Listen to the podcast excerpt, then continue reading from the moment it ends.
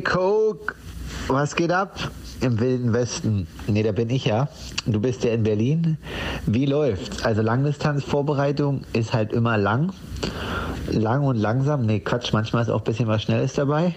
Ich hoffe, du kannst trotzdem halbwegs gut trainieren, ziehst ordentlich durch, sammelst den einen oder anderen Grand Fondo und ja, habe auf alle Fälle dir zu berichten, wie sich das anfühlt, die ersten nahezu 30er.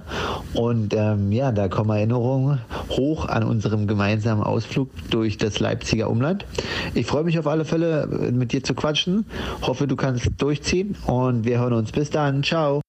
Jo, Kalle, Aloha, Grüße aus Berlin. Ja, Langdistanz ist so ein Thema, ne? Da steckt eine ganze Menge drin. Sollte man sich das antun oder vielleicht doch lieber nicht? Und was kann man da falsch machen? Ich glaube, da bist du auskunftsfähig. Ich kann nur über Fehler reden und nicht über Sachen, die man gut machen kann.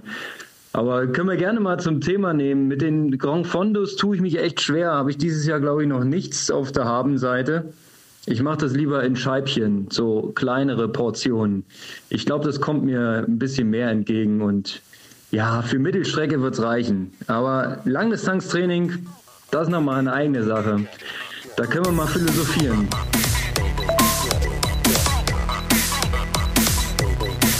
Aloha Kalle, ich rufe die Vereinigten Staaten von Amerika, Bundesstaat Texas, die Woodlands, und genau dort befindet sich Markus Herbst, der Profi-Triathlet. Kalle, wie geht's dir? Erstmal Grüße nach Berlin, um genauer zu sein, Friedrichshagen, Köpenick, da wo Eiserne Union spielt. Grüße erstmal, mir geht's gut. Wie geht's euch? naja, bestens könnte man sagen, so rein körperlich bin ich gut beieinander. Ähm, ja, was immer noch so mitschwingt, ist die Gesamtsituation, der Job. Äh, es ist alles nicht so einfach, wenn man in, im Eventbereich unterwegs ist. Kannst du dir ja zusammenreimen. Bist ja selber mittendrin, quasi als ähm, professioneller Premium-Kunde von Veranstaltungen. Ja, hin und wieder ist man so ein bisschen optimistisch und äh, freut sich darüber, dass Wettkämpfe und Events stattfinden, wie zum Beispiel kürzlich jetzt auf Gran Canaria. Können wir gleich drüber schnacken. Ähm, auf der anderen Seite wird auch viel abgesagt. Ja, du hast es sicherlich mitbekommen. Ironman ist, hat den, den kompletten Rennkalender wieder umgewürfelt. Naja, das sind so wieder emotionale Rückschläge. Ja, aber ansonsten mir persönlich geht's natürlich sehr gut und das Training läuft, falls du das fragen wolltest. Das ist ja immer das Wichtigste, dass du ordentlich Kudos und Meter sammelst. Ja, ähm, Logo.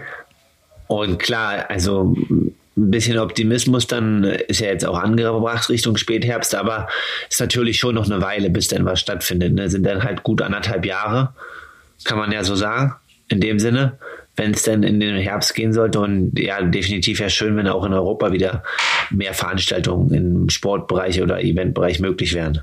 Auf jeden Fall. Um das Thema jetzt nicht ausufern zu lassen, ähm, ich hoffe auf den Juli denn äh, jetzt haben sie ja dieses Bundesgesetz bis Ende Juni äh, beschlossen, was quasi nochmal eine einheitliche Regelung be befeuern soll.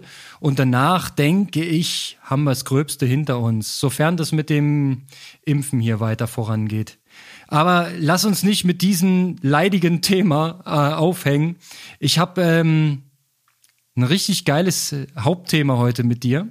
Wir reden über Langdistanz-Triathlon und das Training dazu und was man alles falsch machen kann. Das wird spektakulär, oder? Ja, definitiv. Langdistanztraining ist äh, nochmal ein bisschen anders als 70-3. Aber klar, ähm, ist jetzt für die meisten dann irgendwie die Königsdisziplin, ne? bei Mitteldistanz oder olympisch. Da kann man auch immer noch mal viel retten. Auf der Langdistanz geht es dann irgendwann nicht mehr. Ja, ich habe so das Gefühl, je länger die Distanz, desto mehr geht mir das Talent aus. So auf der kurzen Strecke kann man mit so ein bisschen Körpergefühl und Geschick noch einiges retten, aber Langdistanz ist halt brutal ehrlich und was du reinsteckst, das kommt am Ende raus. Ja, das kann man so sagen. Also, ja, die Sache ist halt einfach, dass irgendwann kannst du halt da nicht mehr irgendwas kompensieren, was du nicht gemacht hast. Ne? Ja, also da kannst du, der, der Wille ist schon wichtig und auch das Mentale, aber du musst auch schon das Training in den Beinen haben. So sieht's aus. Aber da kommen wir gleich drauf. Ähm, erstmal ein kleiner aktueller Bezug. ich bin wieder zum Triathlon-Fan geworden. Ich habe die äh, Challenge auf Gran Canaria verfolgt. Hattest du die Gelegenheit, auch mal irgendwie ein bisschen Einblick zu nehmen? Hast du was gesehen, was mitbekommen? Social Media war ja auch voll. Ich habe mir natürlich die Ergebnisse angeschaut, weil, weil man will ja gucken, auch wie die Konkurrenz drauf ist und die jetzt nach Tulsa kommt, was die Jungs alle machen. Und war auf alle Fälle ein sehr spannendes Rennen. Und es ist schön, das zu sehen, dass in Europa wieder richtig viel geht. Also ähm, ja, was, was Sanders ja auch neulich schon gesagt hat in seinem Video, es wird halt immer dichter, auch auf der Mitteldistanz. Also, wenn man sich daran erinnert, vor drei, vier Jahren, da konntest du mit irgendwie drei, vier Minuten Abstand, konntest du noch safe auf dem Podium landen.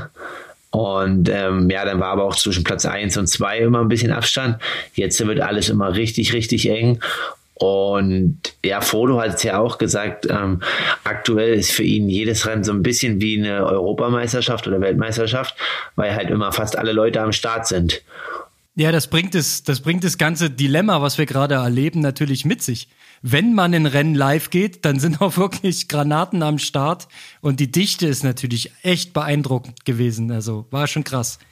Genau, ja, und ähm, auf alle Fälle cooles Rennen und auch gut, dass die Veranstalter das dort auf dem Kanal durchziehen und dass es möglich war. Ja, es waren sogar ein paar äh, Profis aus unserem Dunstkreis mit dabei. Per von Flerken war mit dabei, Per Bittner äh, quasi und äh, Markus Tomschke war auch am Start. Ähm, haben jetzt beide nicht so einen super Tag erwischt, so würde ich ferndiagnostisch mal sagen. Platz 21 und 23 sind es am Ende geworden.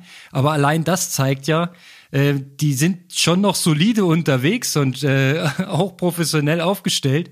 Äh, aber da reicht's dann halt auch mal nicht für die Top 20. Also das zeigt mir, was da alles so am Start war. Und wenn du an die Spitze guckst, ja, wir haben wieder ein Frodo vorne, aber diesmal war es kein Selbstläufer, das Ding.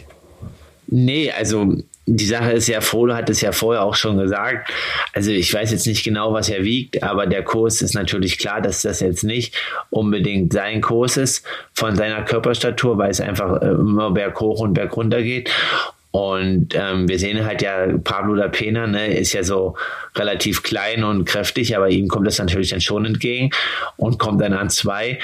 Und ja, deswegen muss Frodo wahrscheinlich schon die ein oder andere Spitze mehr gegangen sein, was er auch gesagt hat, was aber am Ende halt dann auch richtig, richtig Körner kostet. Ja, also er hat es im Kurzinterview im Ziel äh, auf den Punkt gebracht. Er hat beim Radfahren überzockt, ist über seine Verhältnisse gegangen und hat dafür den Lauf richtig geblutet. Also und hatte natürlich auch eine, eine Crew im Nacken von starken Läufern. Also er konnte sich da auch nicht eine Schwäche erlauben, musste richtig fighten. Ähm, am Ende war es eine Minute Vorsprung. Und die drei Herren, die danach kamen, die hatten, glaube ich, einen Abstand von 30, 40 Sekunden höchstens. Also da war richtig Bambule.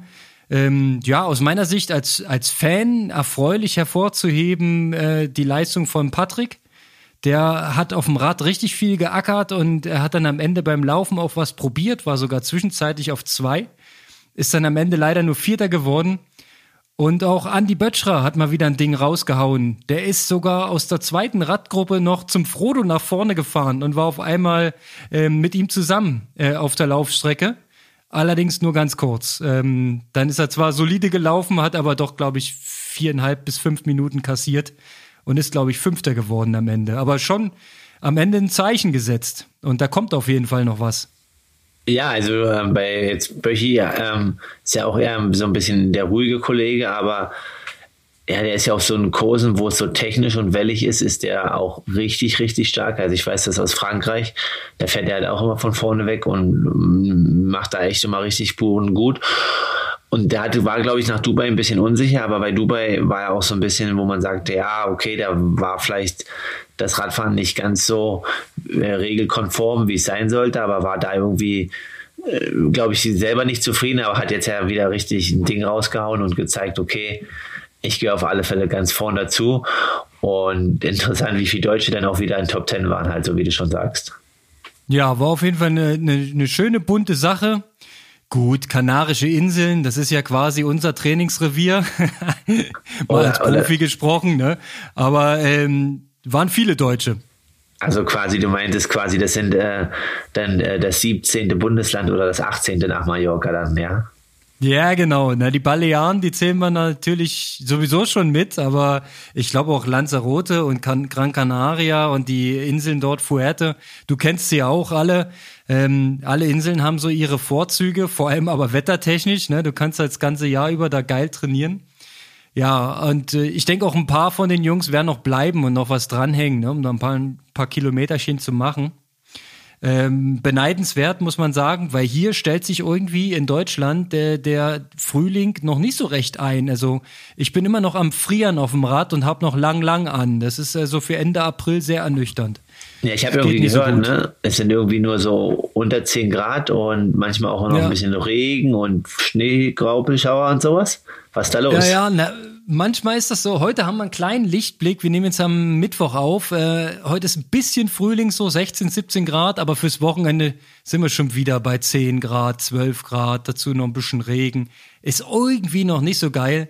Von daher, äh, von Woche zu Woche, ich kann es nur wieder unterstreichen, du machst alles richtig, dass du nicht hier bist, sondern äh, dort bist. Und ähm, vor allem in Bezug auf die Wettkämpfe, die anstehen. Denn wir haben natürlich ein dickes Ding vor der Brust und der Ort oder die Stadt Tulsa ist äh, in nahezu jedem Zielvideo auf Gran Canaria gefallen. Ich habe das Gefühl, die machen alle dort mit, wo du startest. Äh, hast du schon eine Starterliste, eine aktuelle? Wie sieht's denn da aus? Naja, Montag ist Meldeschluss. Also man kann jetzt schon reingucken. Es gibt so eine Entry-Liste, aber ich denke, die wird rauskommen. Aber ich glaube, das wird äh, irgendwie wie ein Ironman, den hat es in der Form wahrscheinlich noch nicht gegeben. Mit, außer jetzt Hawaii mit der Dichte, aber sonst ist, denke ich, ja komplett Nordamerika da und komplett Europa. Also alle, die ja. irgendwie fit sind. Und das wird natürlich sehr, sehr spannend, ähm, weil die Dichte natürlich auch noch hoch ist. Aber aus deutscher Sicht weiß ich ja zum Beispiel, ähm, also ich glaube, weiß jetzt nicht, ob Frodo kommt, der ist nicht, denke ich, nicht gemeldet und Sebi, aber das sind die einzigen beiden und der Rest kommt, glaube ich. Also soweit ich weiß, ist halt ja. Böchi, Böchi kommt, ne? Ja, der hat's genau. gesagt, äh, Frommold hat's gesagt, äh, pa also Pat da geht Patrick kommt, genau. Ja. Dann, ja, das sind erstmal Florian Angert äh, startet diese Woche in St. George, ist dann auch in Tulsa am Start. Ja. ja Andi Dreiz wohl auch? Genau, aber an die 3 boah, Daumen hoch. Also ja. die Renndichte, ja, ja, also das schafft keiner. Das muss man zu Corona-Zeiten erstmal hinkriegen, ne? So viele Starts. Äh, gut, noch steht er ja nicht an der Startlinie, das werden wir dann sehen, aber sehr weit sind wir ja nun auch nicht mehr entfernt. Ja, aber der stand ja diese Woche auch in St. George, ne? Also es ist dann quasi auch noch. Ja. Ja, ja. Wettkampf ist das beste Training. Kommen wir nachher noch drauf, ne? Was man im Training alles so richtig und falsch machen kann.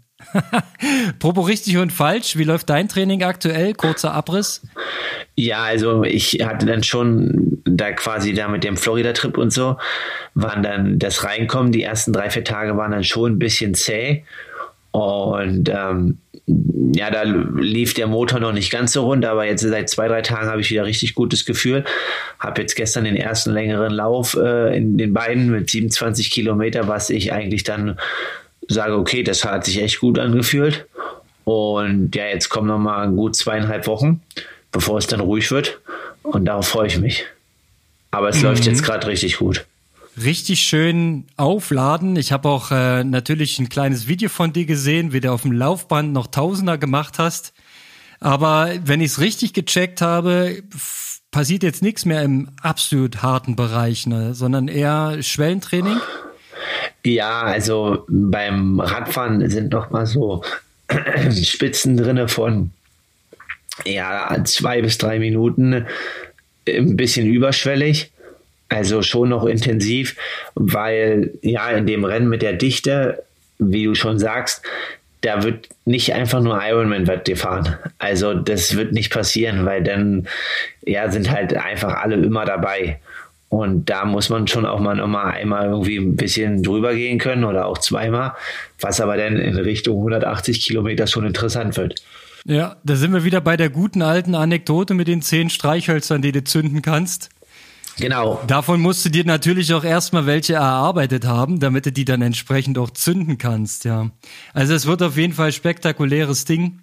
Ähm, hast du schon ein Gefühl dafür, wie lang deine Läufe jetzt noch werden? Also geht ihr bis 35 Kilometer in der Vorbereitung oder bleibt es wo bei 30 oder lieber zweimal am Tag ein bisschen was längeres? Ich, Wie ist da die Philosophie? Ich denke, wir werden bei 30er bleiben, weil sind ja schon auch noch ein paar Intensitäten dann auf dem Rad und äh, auch im Laufen drinne, so dass das dann halt, denke ich, nicht so viel wird, aber ja, ich sag mal, wenn die 30er so stehen dann und die Ernährung passt, dann ist das im Wettkampf, sollte es hinten raus kein Problem werden. Und so viel Zeit ist ja auch nicht mehr, ne? das darf man ja auch nicht vergessen. Naja, ich glaube doch, du kannst jetzt ja nicht nochmal äh, von vorn anfangen und die richtig langen Dinge auspacken.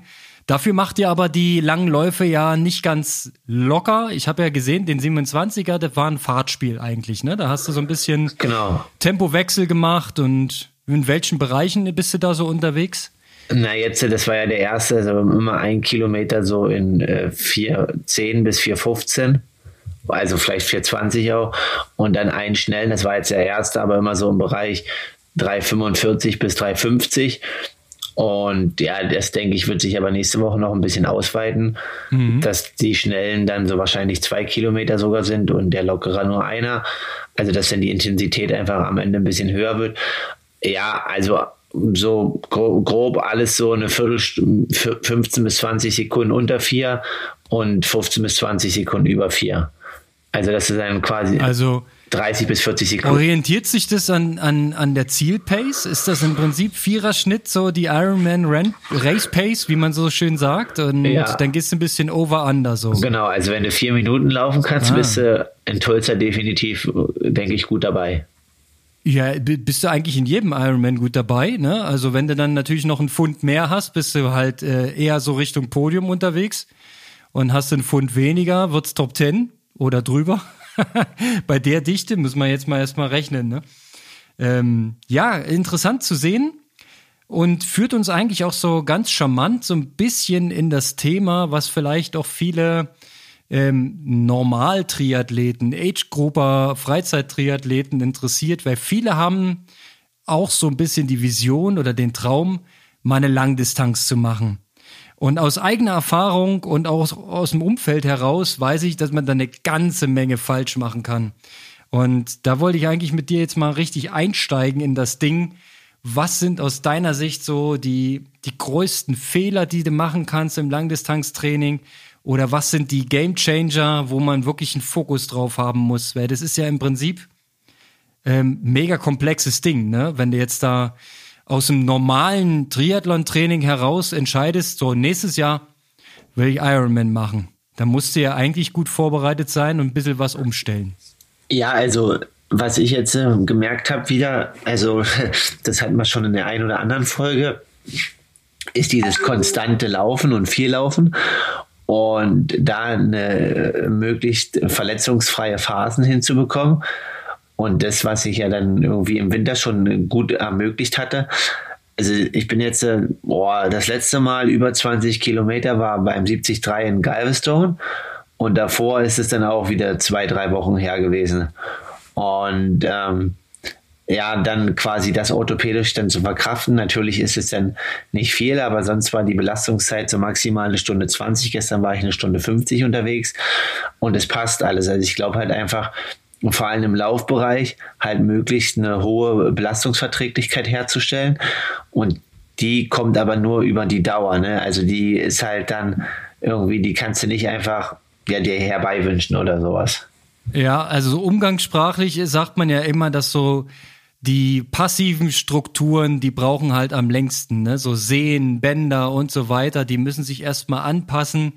Die können nicht aus dem Stand einen Marathon rennen und da sollte man auch nicht viel rumexperimentieren, sondern wenn du jetzt so sagst, den Fokus ein bisschen auf Verletzungsprophylaxe bedeutet ja auch, dass du dich langsam ranarbeitest, ne? Die Konstanz reinkriegen, regelmäßig kleinere Läufe und die dann so langsam steigern habe ich auch nachgelesen, einer der Kardinalsfehler, zu schnell steigern. Ne? Dass du sagst, okay, ich habe mich jetzt für Langdistanz entschieden, jetzt wird sonntags nicht mehr 15 Kilometer gelaufen, sondern 30. Das ist so der Klassiker. Und dann geht's los. Ja, gut. Aus eine 15 30 machen, der musste schon ganz schöner Optimist sein. Aber klar, so wie du sagst, das ist schon ein elementarer Fehler und das geht wahrscheinlich nicht lange gut. Ja, das ist, das ist, glaube ich, eines äh, der Dinge, was, was mir aus meiner Historie wirklich aufgefallen ist, vor allem ähm, aus dem Beispiel aus dem Umfeld. Du musst ähm, dir vorher, wenn du wirklich Langdistanz-Triathlon machen willst, musst du dir das Umfeld richten. Das heißt, du musst mal so ein bisschen checken, hast du überhaupt die Zeit dazu? Ist dein Körper überhaupt geeignet für Langdistanz? Also da hat man ja auch so ein paar Indikatoren, ja. Also können wir ja gleich nochmal vertiefen. Und ähm, hast du die Chance, das so die allgemeine Organisation zu, zu kriegen in deinem Leben, dass das überhaupt da reinpasst? Weil was würdest du glauben, was werden denn Wochenstunden Minimum, was du aufbringen musst, um jetzt seriös Langstreckentriathlon zu machen, im Durchschnitt die Woche, mal ganz grob? Ja, also ich sag mal, also kommt ja immer dran, darauf an, auf die Zielstellung und so weiter, ja. Ähm, ich denke, dass man quasi im Amateurbereich, dass man quasi da ja schon im, im Durchschnitt erstmal im Winter so zehn Stunden braucht, über das ganze Jahr verteilt. Und dann halt ja in den letzten acht bis zwölf Wochen dann schon ja, tendenziell sogar eher 16 Wochen, so von, von Richtung 12, 13 Stunden und dann aber schon auch ja vier Wochen in Richtung 18 Stunden oder so machen müsste, wo es dann halt einfach, ja, wenn du halt lang Rad fährst, lang läufst, dann hast du schon sechs Stunden, ne? Ja. So, und ja. dann, so, und da, um das zu verkraften, muss ja vorher und so auch noch was sein. Dementsprechend denke ich, ist das schon wichtig. Ja, also da ist schon mal klar, wenn du sagst, so, so zehn Stunden wären so das Minimum, da reden wir eher von einem Durchschnitt. Ähm, und wenn du den so als Baseline schon mal nimmst und das die übersetzt mal in die dunkle Jahreszeit, weil in der Regel sind unsere Wettkämpfe ja hier in Europa dann im Sommer.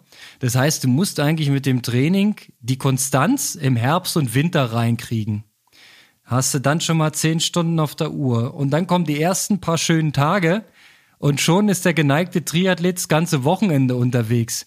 Da muss man sich natürlich darüber im Klaren sein, dass das in Sachen Familie, Job, Freunde, Social Life und so weiter, dass das einen Impact hat.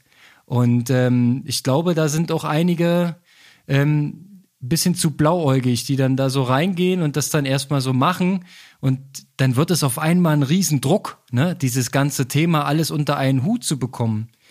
Und dann hat man noch das Problem, dass man ja als Amateur oder als Age-Grupper eigentlich chronisch zu wenig Zeit für die Erholung hat, ne? Ja, also definitiv ist das eine Herausforderung und ähm, die Frage ist halt auch immer, also man kann das eine gewisse Art und Zeit machen und auch ein Ziel. Also aus, ich kenne nur aus dem Carpenter Raum, aber ist auf alle Fälle nicht zu empfehlen. Ich muss nochmal die beiden Jungs fragen. Ähm, da gibt's wohl zwei Kollegen, die machen über Langdistanz und sind auch ganz gut unterwegs. Also jetzt nicht äh, Herr Tomski, aber da müssen wir mal Tomski fragen. Und die ist halt immer jeden Sonntag um früh um äh, ich, ja, ich will mich, lass mich jetzt nicht festnageln, aber ich glaube, es ist äh, die Sprache von um 4 Uhr, 4.30 Uhr ist halt Treff. Dann werden die ersten vier, viereinhalb Stunden Rad abgeruppt an dem Tag. Und dann sitzt der Familienvater halt mit frischem Brötchen am Frühstückstisch. Aber boah, 4 Uhr ist schon. Das ist hart. Das ist schon. Ja. ja, da muss Das ist was für die Birne, ja. Also ich kann mich an 2014 erinnern, da ähm, hatten wir ähm, ein Projekt, das Projekt 2014. Und das war eigentlich ein ziemlich bescheuertes Projekt, weil wir haben uns gesagt, ähm, vor allem Sportsfreund Ries und ich, wir haben 2004 unsere erste Langdistanz gemacht. Und zehn Jahre später wird's Zeit für die zweite. So, und dann, ähm, bei mir war es sogar schon die dritte, wurde einfach die Anmeldung vorgenommen für Rot, für die Challenge 2014. Und dann war der, der Meilenstein gesetzt. Ja, der Termin Anfang Juli oder wann das war, der stand im Raum. Und es ist tatsächlich dazu gekommen, ich nehme es mal vorweg, ähm, dass der Micha bei diesem Wettkampf am Ende nicht an den Start gegangen ist, weil er vorher festgestellt hat, diese ganze Situation mit dem geforderten Training und was du minimal machen musst, das macht ihn, setzt ihn so sehr unter Druck, ja, dass er Job, Familie, Freizeit und Training einfach nicht mehr zusammengebracht hat. Und äh, ist dann, hat dann halt sehr frühzeitig festgestellt, ey Leute, ganz ehrlich, ich, ich ziehe da zurück. Ich ziehe den Schritt, äh, ähm, muss man auch großen Respekt vorhaben, zu sagen, ich erkenne, ähm, das wird nichts. Ja, weil einfach äh, die Gesamtsituation nicht passt. Und genau das meinte ich eigentlich vorhin, dass man sich da am besten, bevor man sich im Affekt irgendwo anmeldet, drüber eine Platte machen sollte, was das bedeutet und ob Langdistanz überhaupt zu mir passt. Also, ja, wenn ich halt, äh, man braucht ja schon ein bisschen, sagen wir mal so, Vorerfahrung oder man muss schon ein Triathlet sein eigentlich. Man macht ja nicht aus dem Stand Langstrecke. Ja, also ich denke halt so, dass, dass auch dann diese ganzen Zahlen und Daten, dass man die nicht überbewerten soll. Es kommt aber auch immer auf seinen Anspruch an und dass jeder, wenn er irgendwie Triathlon macht, so das auch mal machen möchte oder soll, soll das so ruhig den Weg gehen und auch eine Langdistanz machen. Also zum Beispiel, ja, würde ich jetzt dafür wetten, Mike Petzold hat ja auch rot gemacht, aber richtig all in in der Vorbereitung ist er nicht dafür gegangen, mit seinen neun Stunden plus. Ähm, nee, nee. Muss man ja auch nicht. Und aber man kann es auf alle Fälle schaffen. Aber was du halt dann schon sagst, ne, ob man das über fünf, sechs, acht Jahre aufrechterhalten muss, das muss man dann halt einfach selber für sich einordnen, weil so wie du sagst, ähm, das fordert schon viel Tribut, wenn man einen normalen Alltag hat. Selbst als Profi fordert das viel Tribut fürs Umfeld und dann, wenn man sich dann auch vorstellt, dass äh, die Leute 40 Stunden arbeiten gehen, wird es halt irgendwann richtig knapp. Ja, ich glaube auch, da sind schon äh, Ehen beendet worden ähm, durch das Thema Triathlon. ich hoffe, mehr geschlossen als beendet, aber äh, das ist auf jeden Fall ein Riesenstresspunkt. Und aber wenn es so ein, so ein Once in a Lifetime, so ein, so ein Bucketlist-Thema ist, ja, der, äh, der damalige Chef von Ironman hat mal gesagt, äh, Ironman, das ist der Gipfel der Lifestyle-Pyramide. Das war halt mal so richtig schön im Trend, so wie äh, so wie früher mal Marathon, ja, ist es jetzt Ironman. So, nur dann bist du ähm, vollwertig quasi als Sportler. Finde ich ein bisschen überzogen, logischerweise. Na klar, ich habe es auch gemacht, aber ich glaube, meine Motivation war eine andere. Ich wollte einfach die, die Erfahrung machen, wie es sich auf der langen Strecke so aus, äh, ausgeht.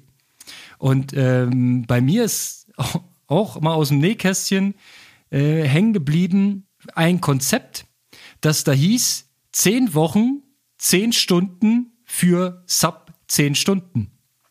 Also die, die Triple Ten.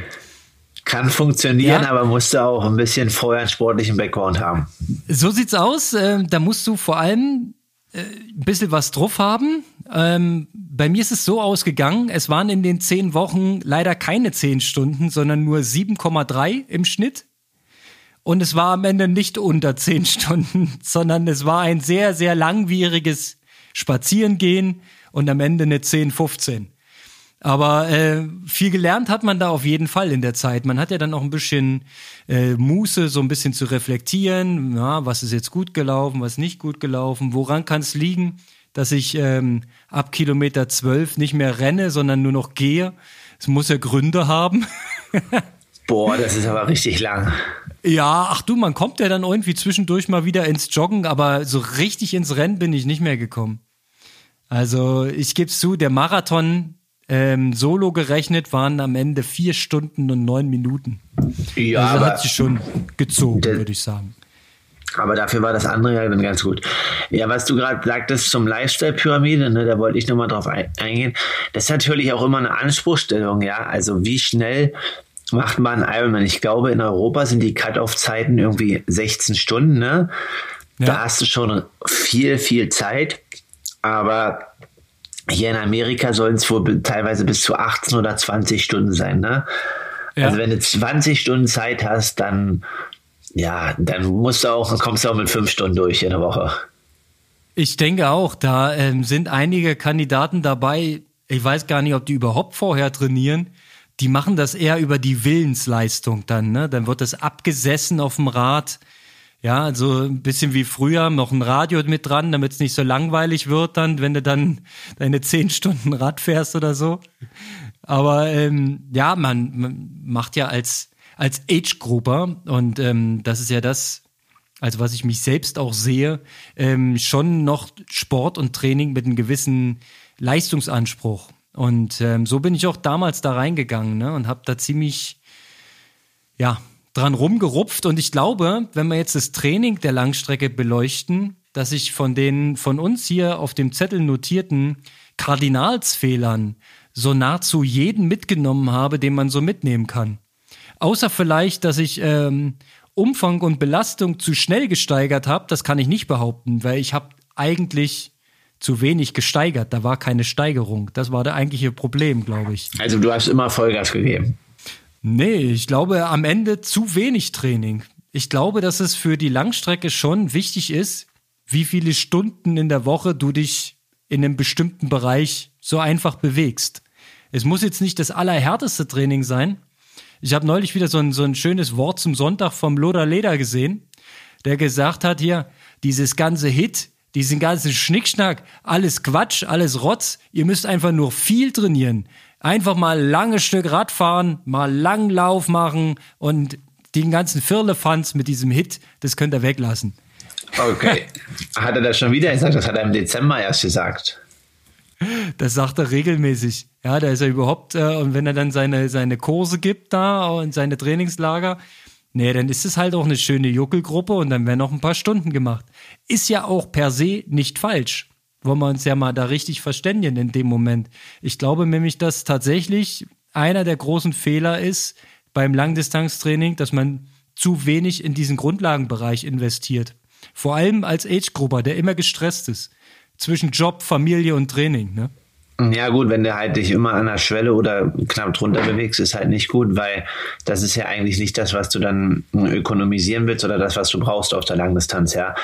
Aber ja, es ist jetzt auch mental, ja, sich irgendwie auf eine Langdistanz vorzubereiten, die stattfinden kann oder nicht, ist ja auch nochmal eine Aufgabe. Ne? Also wenn das Ziel halt klar definiert ist, dann bist du halt auch bereit, irgendwie das zu machen. Aber wenn das alles so vage ist, ist natürlich schwierig gerade, ne? Ja gut, das ist aktuell sowieso bei allen das Problem. Na klar muss man sich da so ein bisschen vorstellen, dass es am Ende tatsächlich zum Wettkampf kommt. Aber ähm, nochmal zu diesem zu wenig Training. Ich glaube, dass vielen Leuten das wirklich schwer fällt, sich am Sonntag oder am Samstag einfach mal vier, fünf Stunden zu nehmen. Das ist einfach äh, im, im, im Alltag vieler Leute gar nicht so richtig drin. Ne? Und das ist aber das, was am Ende den Langstreckenathleten ausmacht, dass der halt auch mal, mal, nicht immer, aber auch mal ein Stück länger unterwegs ist. Ne? Ja, dass du auch mal vier Stunden Rad fährst und dich selbst findest. Ja, so sieht's aus. Und dass du das auch mal entspannt machst und äh, mit der richtigen Ernährungsstrategie unterwegs, trinken nicht vergessen und so weiter.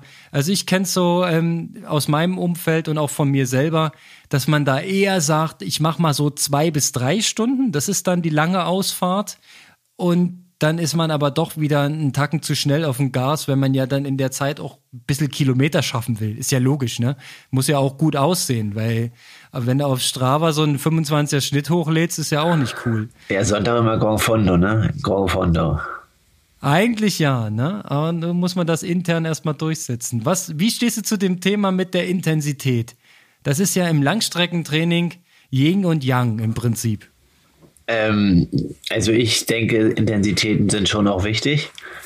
Und ähm, ich bearbeite auch jetzt im Schwellenbereich noch, jetzt auf dem Rad, im Schwimmen und im Laufen dann. Und natürlich muss man gucken, dass es nicht irgendwann zu viel wird, weil ja die Strukturen einfach ermüdeter sind. Aber ich denke einfach, dass äh, der Bereich halt schon wichtig ist, weil ja, wenn du dort einfach auch ökonomisiert bist, bist du ja in den unteren Bereichen auch fitter. Und wenn dann Dynamiken im Rennen stehen und du kannst halt nur Ironman Watt treten, dann wirst halt irgendwann, wird es irgendwann eng für dich und äh, du müsst dich ja schon auch von hohen Intensitäten, wie jetzt zum Beispiel in Tulsa, wird es auf alle Fälle irgendwelche Attacken oder äh, Verschärfung geben auf dem Fahrrad, mhm. weil das ja so dicht ist, weil mit nur Ironman-Tempo macht man halt keinen Unterschied in dem Rennen. Das ist wohl richtig. Das ist das eine, das Taktische. Na klar, dass du da reagieren kannst. Aber was ich in den letzten Jahren festgestellt habe in der Trainingsphilosophie eigentlich nahezu aller Trainer, ist ja die Erkenntnis, dass du mit diesem hochintensiven Training, was der Lothar Quatsch findet, ne, äh, da hast du einen relativ smarten Weg, auch deinen ähm, Fettstoffwechsel zu trainieren weil ja diese ähm, VO2 Max haben wir ja schon mehrfach besprochen, diese intensiven Bereiche am Ende ja nach sich ziehen, dass du auch den, ich nenne ihn jetzt mal Grundlagenbereich, diesen Lang- und Langsam-Bereich damit stärkst. Ja, dass du deine Sauerstoffaufnahme erhöhst, somit geht der Fettstoffwechsel besser und so weiter. Ich halte es für ein, die Intensität, also für einen elementaren äh, ähm, Game Changer äh, in der absoluten Vorbereitungsperiode. Also wenn du im Herbst, Winter anfängst, dass du mit so einem Training, was man auch gut auf der Rolle machen kann, ähm, erstmal den Motor groß machst, denn deine, dein Herz-Kreislauf-System und die Sauerstoffversorgung im Körper. Und das, was du jetzt gerade ähm, noch beschrieben hast mit dem Schwellentraining, das ist ja auch was Intensives, aber trainiert eigentlich den Gegenspieler, ne? Diese, diese Laktatbildungsrate, die du dann damit quasi künstlich absenkst, damit du im Training, äh, nee, im Wettkampf dann schon hart gehen kannst, auf Deutsch gesagt, aber dabei kein Laktat anhäufst und dich nicht irgendwie ähm, in eine Situation bringst, wo du dann eben unterversorgt bist und zu viele Kohlenhydrate verbrauchst. Das ist halt so dieses Grundverständnis, das muss man sich irgendwie erstmal aneignen. Und wenn man das einmal so ein bisschen verstanden hat, wie so die Systeme funktionieren, also die Fachleute sprechen immer von Motor groß machen, und danach ökonomisieren, also den, den Wagen einfahren. Ne? Ja, äh, wenn du das gemacht hast, dann, äh, dann kannst du auch am Ende auf die Rennstrecke. So sieht's aus. Ja, und da bist du ja gerade gut unterwegs, so, so wie es sein soll. Motor wird noch groß gemacht. Ich, und dann? Ich könnte sofort auf die Rennstrecke. Ich bin immer fett. Nein, Quatsch. Äh, das das äh, so natürlich nicht, ja. Aber ähm, ja, ich denke, ähm, das, das sind so die, die, die kleinen Schlüssel, ne, die man so im, im Kopf haben muss. Ansonsten ist Langstreckentraining aus meiner Sicht halt wirklich harte, ehrliche Arbeit. Du musst regelmäßig ran, am besten täglich und du musst wirklich kontinuierlich dein Training machen. Also ja, ist das ist so mein Bild des Langstrecklers. Ja, ist es auch und es ist äh, auch wer da, da irgendwie die Büchse der Pandora erwartet, dass es mega spannend und fancy wird. Das ist es ja mhm. nicht. Ne? Also, viel Routine, viel die gleichen Einheiten, stumpf ist Trumpf. Genau. Die also Sprichwörter also, haben wir alle im Kopf. Ja. Genau, und dann am besten auch mal so visualisieren, weißt du, immer Out und Back einfach Runden fahren, ne? Zwei Stunden in die eine Richtung, zwei Stunden in die andere wieder nach Hause, ne? Das ist halt so mental. oder nochmal halt. Ja, genau, oder nochmal. Hin und her. Nee, genau, aber. Ja ja, also ich bin äh, heiß drauf, hab Bock und zurzeit ähm, denke ich, dass ich das ganz gut umgesetzt bekomme und freue mich dann auf das Rennen in Tulsa ein paar Wochen. Aber klar, jetzt geht es halt, so wie du sagst, so viel Hit ist jetzt nicht mehr. Es geht jetzt einfach darum, diesen Ironman-Bereich, der ja auch unter der Schwelle ist, zu ökonomisieren. Ja, und da ist auch einfach manchmal viel das Mittel der Wahl. Ne? Früher haben wir gesagt, viel hilft viel. Das stellt man dann regelmäßig in Frage, aber so ein bisschen was ist schon dran, ne? Ja, also wenn man, also das ist ja in Ausdauersporten auch so, ne? Wenn man früher denkt man ja, so die Radprofis, wenn die viel gefahren sind, äh, dann waren es so 30 Stunden, aber jetzt vor der Tour de France war ja wo die da in der Höhe jeden Tag sechs, sieben Stunden Rad gefahren sind, ist ja auch viel, hilft viel. Und ähm, mhm. ist im Ausdauerbereich halt immer auch noch eine gute Möglichkeit. Ja, ja, das ist das gute alte, man nennt es auch manchmal Team Telekom Training, ne? Das ist, wir sind auf Malle und fahren jeden Tag sechs Stunden, außer sonntags, da sind es vier. also. okay, ja gut. Kann man machen. Ja. Bringt ja auch was. So ist es ja nicht, ne? Also klar. Also, es gibt aber auch Wege, das zu optimieren, sag mal so. Wir sind Team Telekom. Und wenn du bei, den, bei dem Weg des Optimieren bist, dann bist du eigentlich relativ schnell ähm, bei einem Trainingsplan oder bei einem Coach. Und ähm, das ist, glaube ich, auch ein Thema. Wenn man selber jetzt nicht unbedingt der Sportwissenschaftler ist und aus dem Triathlon irgendwie eine lange Historie, ich glaube, dann kann es wirklich helfen, wenn man jemanden hat, der einem sagt, was man zu tun und zu lassen hat. Ne? Ja, ich denke schon. Also selbst äh, wenn man da Erfahrung hat, ist es schwierig, bei sich selber immer wirklich objektiv zu bleiben und nicht subjektiv zu entscheiden nach Empfindung. Und äh, man verliert dann auch oft schnell den Blick fürs große Ganze. Und das ist schon gut, dass man da sich auch ähm, Input von außen holt oder äh, auch wenn es jetzt irgendwie zeitlich nicht immer möglich ist, aber jemand einfach mal drüber schauen lässt und sagt, okay, hier das und das oder hier Ähm, auf alle Fälle ist das da mit Rat und Tat von außen immer ganz gut. Und so wie du sagst, es ist ja schon eine richtige Aufgabe, wenn mit Family und ähm, Arbeitsleben, da musst du ja schon managen und wenn du dennoch die Inhalte managen musst, kommt ja noch eine neue Aufgabe hinzu. Und wenn du die irgendwie abgeben kannst, ist es, denke ich, als Amateur schon gut. Ich kann es bestätigen. Also ich habe mich jahrelang irgendwie ähm, nach Lust und Laune selbst trainiert. Aber wenn ich tatsächlich jetzt einen, Plan verfolge, dann merke ich, es kommt tatsächlich mehr Konstanz ins Training. Und äh, das ist ja im Prinzip das, das Thema, ähm, was du schon tausendmal erwähnt hast, dass genau das die Basis bildet eines jeden, eines jeden Wettkampferfolges, ne? dass du eben wirklich über Wochen, über Monate ähm, dich da vorbereitest und nicht so, nicht so phasenweise, nicht so sprunghaft, ja, mal viel und dann mal wieder drei Wochen gar nichts, weil es nicht reinpasst. So entwickelt man natürlich nicht unbedingt konstant die, die Wettkampfleistung. Also einen klaren Plan und ein bisschen Hilfe von außen kann auf jeden Fall nicht schaden. Was auch ein geiler Trend ist, ist einfach zu gucken, was die Profis trainieren und das mal ein bisschen nachtrainieren. Was hältst du davon? Soll ich mal einfach deinen Plan kopieren? Schick mir mal rüber. Ja, kannst du machen, aber du musst es schon ein bisschen abweichen, also ähm, oder abwandeln. Grundsätzlich ist es nicht schlecht, aber das auch natürlich, ja, was, also was nimmt man sich dort raus wieder? Wenn man nur die ganzen Intensitäten nimmt, das wird nicht funktionieren. Wenn man die ganzen Umfangseinheiten nimmt, dann fehlt die Intensität. Also ich denke, auch da müsste, wenn man das Know-how hat, ein paar Abstriche machen und einfach mal schauen, okay, das kann ich umsetzen.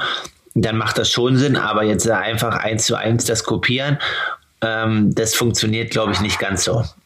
Ich glaube, da hast du eine sehr, sehr gute Chance, dich ordentlich zu verheizen. Wenn ich jetzt aus dem Stand versuchen würde, deinen Trainingsplan, selbst wenn ich den mir zurechtschneide, ja, und von jeder Einheit nur die Hälfte mache, ich glaube, es würde trotzdem nicht funktionieren. Das ist, das, das wäre zu einfach, wenn das funktionieren würde, glaube ich. Ja, dann würden ja jetzt alle quasi, aber die sind ja nicht veröffentlicht, die Pläne von Frodo nehmen und ab geht's. Ja, naja, klar. Man sieht ja, so ein, so ein gleichgeartetes Training kann auch äh, andere Athleten mitziehen. Sein jahrelanger Trainingskompagnon, der Nick Kestelein, ist ja sehr, sehr gut gewesen in der Challenge Gran Canaria und nur knapp hinter Frodo, ja, auf Platz drei gelandet am Ende. Also, der, der macht das ja offensichtlich so. Die trainieren zusammen immer noch, oder? Ich denke schon, ja. Also das, was man mitbekommt und hört, ähm, ist es sein bester Buddy und Trainingspartner in Girona und ja, auf alle Fälle, ich glaube, der hat die, die Jahre zuvor immer so ein bisschen Verletzungspech, also den 2018 in Finnland gesehen ähm, und vorher war so ein bisschen immer irgendwie was mit Verletzung und jetzt äh, auf alle Fälle, ja, Gran Canaria und auch schon ähm, Miami waren echt starke Rennen von ihm und da ist, denke ich, noch einiges von ihm zu erwarten, ja. Na, schauen wir mal, ob der vielleicht in Tulsa am Start steht. Könnte ja sein. Kann, wäre gut. Wir freuen uns auf jeden, der kommt. Ja, sollen sie alle kommen. Aber auch da sind wir ja ähm, nochmal ganz kurz in dem Thema Verletzungsprophylaxe drin. Das haben wir vorhin nur so ein bisschen gestriffen. Ähm, was wären da so deine ähm, wichtigsten Expertenratschläge? Du hattest vorhin gesagt, dieses Konstante, ne, dass man ähm, den, den passiven Be Bewegungsapparat im Prinzip über Wochen, Monate, wenn nicht gar Jahre ähm, aufbaut auf die Belastung, vor allem beim Laufen. Aber man kann ja auch noch mehr machen, ne? Ja, Dehnung. Ja. Äh, dann äh, Schlaf. auch schön, ja. Also Schlaf hätte ich jetzt bei Verletzungsprophylaxe gar nicht mitgezählt. Aber ja, na klar, gut, die Strukturen sollen sich ja auch entsprechend regenerieren, ne? Und, und viel liegen. okay, ich hatte jetzt so den, den neuesten Trend, dass man auch im Stehen arbeiten kann, dass man sich den Tisch mal hochfährt, aber wenn du sagst im Liegen, das muss ich mal probieren, ja, muss ich mir den Bildschirm mal irgendwie an die Decke machen und dann im Liegen ein bisschen arbeiten. Kann ich mir gut vorstellen. Ja, also ich hoffe, dass das deine Kollegen wie der Micha und äh, auch sonstige im Büro alle um, aber ich würde es auch gut finden, mal die nächste Aufnahme liegend von dir im Büro zu erleben. Okay, alles klar, gut, probiere ich das mal. Ja, äh, natürlich ähm, Stabi und Krafttraining, ne? Ja, aber. Ganz wichtiges Thema. Ja, wobei man bei Kraft halt echt aufpassen muss, ne? vor allen Dingen in der Langdistanzvorbereitung, wenn du halt schon so ermüdet bist und dann wieder voll in die Strukturen reingehst, mm, das musst du schon auch dosiert machen, weil ja, du hast ja einfach eine höhere Vorermüdung durch die vielen Umfänge. Ähm, ja, deswegen Stabi auf alle Fälle. Bei Kraft muss man halt gucken, dass es halt wirklich nur dosiert erfolgt. Also vielleicht eher so in die Anfangs-, in die Vorbereitungs- und Bildphase vielleicht ähm, Krafttraining und dann am Ende ein bisschen zurückfahren, muss man so denken? Genau. Ja, also Kraft halt dann schon vorher und dann aber letzten vier, fünf Wochen, wenn es dann im Umfang geht, da sollte eher die Stabilität da sein. Da dann nicht mehr die ganz hohen Kraftreize oder Impactreize, weil ja, du ja. hast ja diese langen Ausdauerbelastungen, die ja schon auch ein bisschen Spuren hinterlassen. Ja, ja, vermutlich. Also ich, ich habe jetzt nicht so richtig den letzten Forschungsstand. Früher hat man gesagt, naja, da ist so ein bisschen was kaputt im Muskel, was natürlich dann über die Regeneration wieder gefixt wird und dann vielleicht sogar verbessert noch wird. Das ist ja immer das Ziel eines jeden Trainings. Aber kann man sich vorstellen, wenn man mit einem angenaschten Muskel nochmal Maximalkrafttraining macht, dass das vielleicht nicht gerade sehr sinnvoll ist. Ne? Dann kann man sich zusammenrechnen. Cool. Ähm, haben wir irgendeinen wesentlichen äh, Punkt, den großen Fehler im Langdistanztraining vergessen? Was kann man noch versauen? Die Wettkampfstrategie, das kann man auf jeden Fall falsch machen. Also da sind wir zwar nicht im Training, aber am Ende in der Langdistanz selber. Da könnte ich noch einen Teil beitragen. ja, dann schieß mal los. Ja, der Klassiker. Der Klassiker ist natürlich, dass man zu schnell Rad fährt. Weil man fühlt sich ja unglaublich fit, wenn man an der Startlinie ist. Ähm, und ja, bei mir war es, ich habe drei Versuche auf der Langdistanz hingelegt und es war dreimal, glaube ich, so, dass ich völlig entleert auf die Laufstrecke gegangen bin. Das ist natürlich nicht das Ziel des Janssen, ne? Nee, und aber ganz nach dem Motto, was man hat, das hat man. Nee, auf der Langdistanz ist halt, was du sagst, ja. dass man halt einfach auf dem Rad nicht alle Körner verbrennt. Weil Marathon wird es noch lang und dementsprechend noch ein paar Reserven hat. Ja. Und das ist, denke ich, halt wichtig. Und halt dementsprechend auch die Verpflegung. Ist halt also, ähm, ja, sau schwer zu treffen, ja. Also heutzutage, sage ich jetzt mal, hat man ja das mit der Wattmessung schon äh, so ein bisschen verinnerlicht und kann sich da ein Fenster machen und so von Trainingswerten ableiten. Als ich das letzte Mal auf der Langstrecke war, 2014, da hatte ich ein Tacho. Mehr als ein Tacho hatte ich nicht. Und ähm, ich glaube, ich hatte nicht mal Herzfrequenzmessung dabei. Den Brustgurt habe ich nicht dran gehabt. Ich habe einfach nur nach, nach Durchschnittstempo. Ja, und nach Gefühl. Und das ist natürlich gründlich schiefgegangen, weil man überschätzt sich natürlich. Und die ersten zwei, drei Stunden geht das alles noch gut und easy. Und die zweiten zwei, drei Stunden geht's halt überhaupt nicht mehr gut und easy. Und man merkt schon, oh, Gott sei Dank, die Radstrecke ist zu Ende. Aber wenn man dieses Gefühl hat, ist es ja eigentlich schon drüber. Dann bist du ja schon, bist ja schon verloren. Das Hopfen und Malz schon weg. So sieht's aus. Ja, obwohl es auf der Langdistanz ja auch Momente gibt, wo man wiederkommt. Ne? Also, das ist ja auch das Schöne. Ja, hängt vom Niveau ab. Also bei mir kam da gar nichts wieder. Ne? Ich bin auf die Laufstrecke gegangen. ich hatte, glaube ich, so um die sechs Stunden Rennzeit ähm, in, in Rot damals, als ich dann auf die Laufstrecke gegangen bin, 6.05 oder so.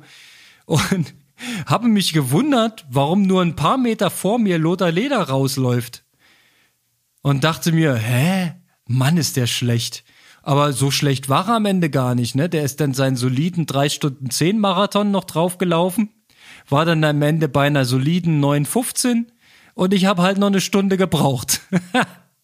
so war der Unterschied. Ja, okay, also, ja, Konrad, aber du warst erstmal dabei, lange Zeit dran, das ist erstmal gut. Ja, aber auch nicht wirklich. Das war halt alles nur Schein. Und wenn ich das im Nachgang analysiere, ist das alles völlig logisch. Schon allein beim Schwimmen wahrscheinlich zu viel investiert. Ähm, man sagt ja so, äh, dass es eigentlich mehr oder weniger Grundlagentempo sein sollte ähm, am oberen Rand. Es ist schon ein bisschen straffer, aber auf jeden Fall im Grundlagenbereich. Das war es bei mir gefühlt irgendwie schon nicht. Da war ich schon, naja, so ein bisschen zu über ehrgeizig, ne? Da wollte man dann doch die Gruppe halten, dranbleiben, glaubt, dass man das eigentlich alles gut kann. Naja, und dann geht's aufs Rad und dann zeigen wir erstmal richtig, was wir drauf haben. Das Rad ist natürlich geputzt, das, das läuft gut, ja, der Schnitt ist hoch gleich am Anfang und äh, dann will man das Ding halten, den Schnitt. Ja, also so war es zumindest 2014.